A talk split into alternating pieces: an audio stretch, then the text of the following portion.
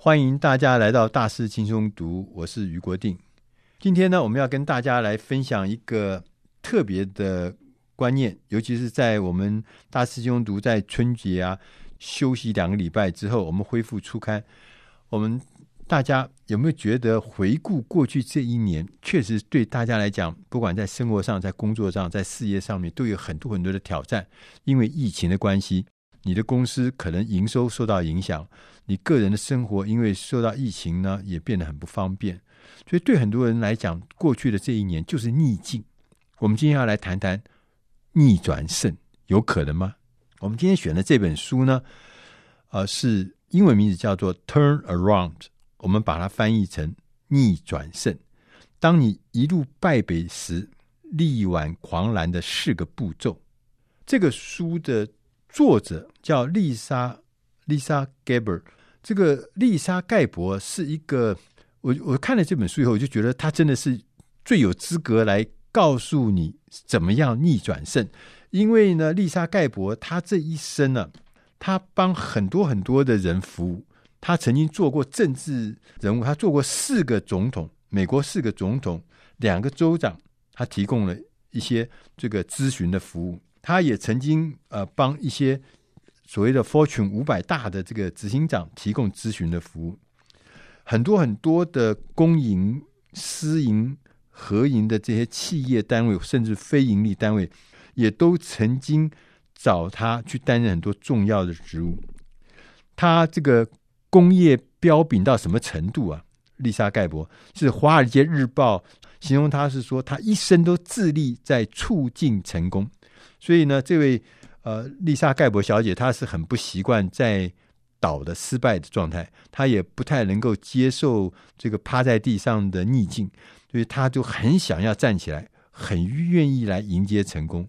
她一生都在做这样的事情，所以她来讲这个事情，我就觉得特别有趣。那呃，丽莎呢，盖博，她跟政界的人、跟企业界人都有来往，所以她就利用呢，呃，这个机会啊。把这些各个政党的啦、各个企业的的领导人啦，甚至企业的竞争者啦，和不同的国家都聚集在一起，来促进这个卓越的外交成果。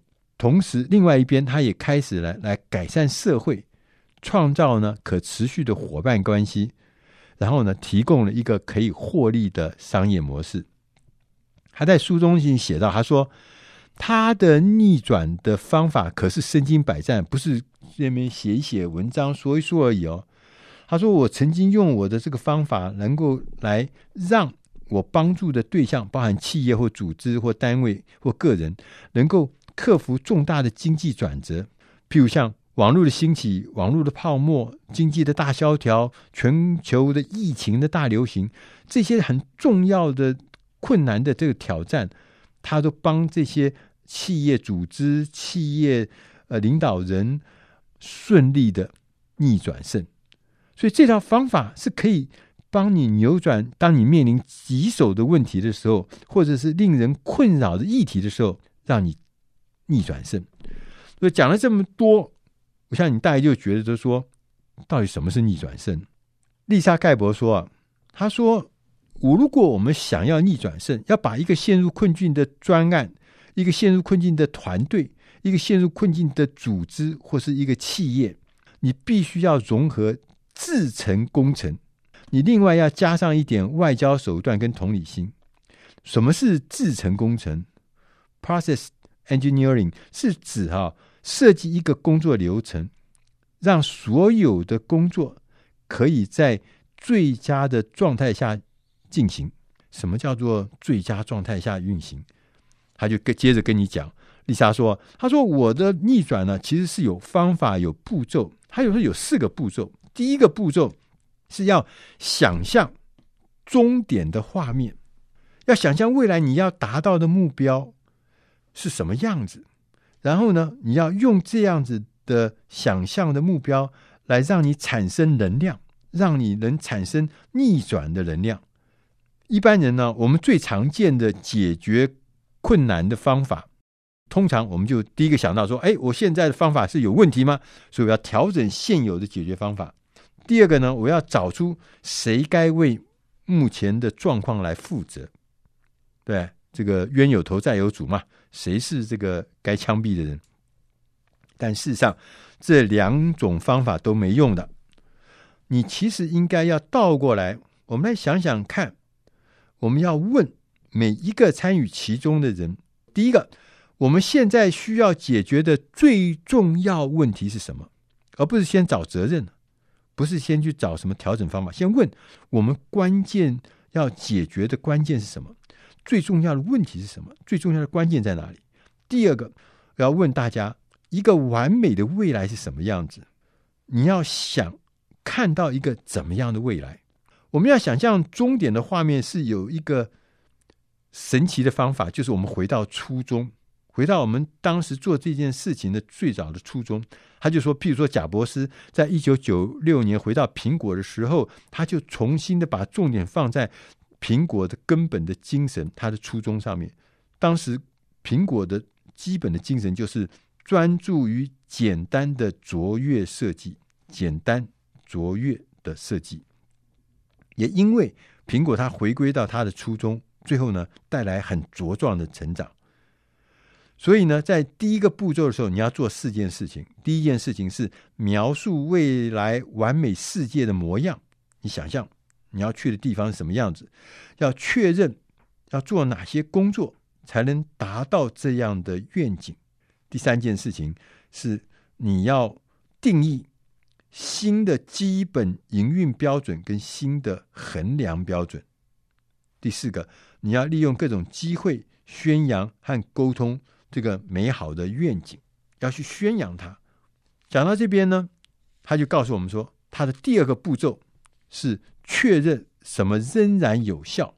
意思就是说，你要弄清楚，你要盘点你所有的资产中哪一些仍然有效，哪些已经不有效，没用了。还有，你需要填补哪一些缺漏，来完成这个实现愿望的必要工作。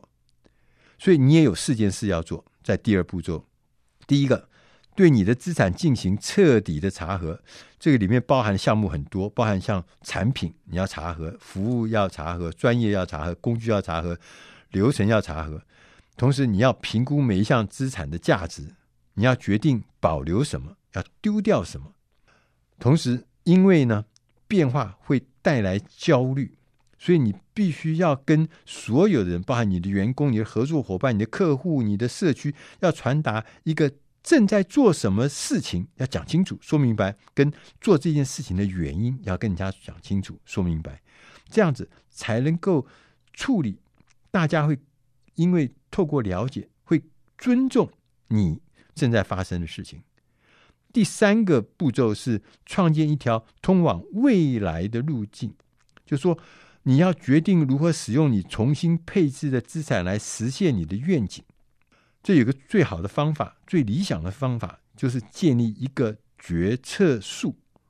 决策树是一个流程图，你要把你决定要将资产投资在哪些类别上面，来应应新的技术、新的商业模式、新的公共政策的时候的变化，然后呢，同时呢，不断的进行调整。接着，最后他讲第四个步骤要讲究速度、信任跟用心来执行。根据作者丽莎盖博的经验，他说：“当我们有了一个知道如何配置资产跟前进的最佳计划的时候，你最重要的事情就是迅速而且自信的来执行这个逆转策略。你千万不要花太多时间来讨论、来辩论这个路线到底对不对，因为这样子你会失败。”所以你要记住，我们要在开始扭转的过程中，最好不要有任何的假设，说一定要怎么样，一定不要，不是要开放、开放的心态。你要花一点时间进行穿梭式的外交，跟很多的人交谈，然后接受他们的思维，然后让他们跟你一起前进，寻找这些志同道合的人，让他变成你的逆转盟友。不要好把每一步。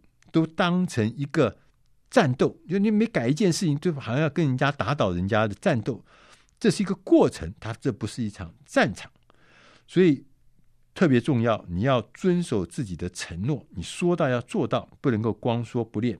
最后如果你光说不练的话，一定会自食其果。那我们从刚刚这本书里面，我们就可以看到，逆转胜这件事情是我们需要具备的基本的能量，因为逆已经变成常态。如果我们每次都被打趴在地上，我们不知道怎么逆转胜，那永远我们可能人生就常常被打趴在地上，躺在地上起不来。以上的内容是出自《大师轻松读》第八百五十七期，希望对你的工作、对你的事业能够帮上忙。我是俞国定。我们下一礼拜再会。